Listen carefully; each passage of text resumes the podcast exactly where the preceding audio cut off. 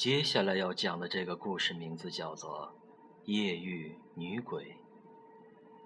夜已经很深了，一位出租车司机决定再拉一位乘客就回家。可是路上已经没多少人了，司机没有目的的开着，发现前面一个白影晃动，在向他招手。本来宁静的夜一下子有了人。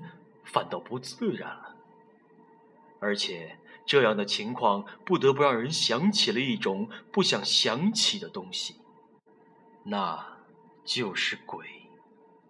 可最后，司机还是决定要拉他了。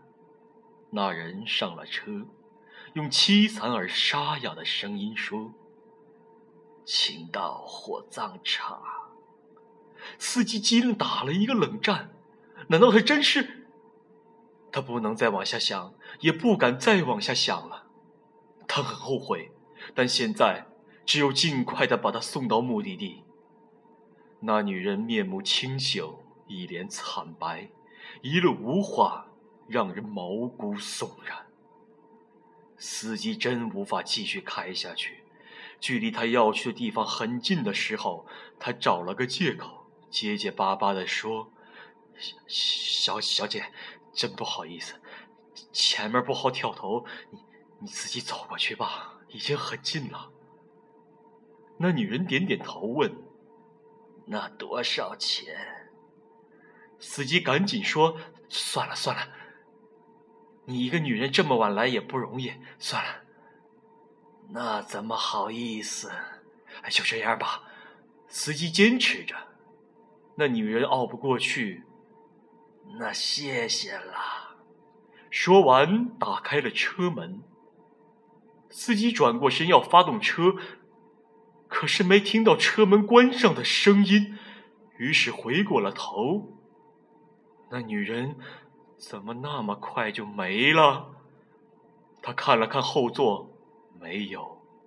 车的前边、左边、右边、后面都没有。难道他就这样消失了？司机的好奇心使他就想弄个明白。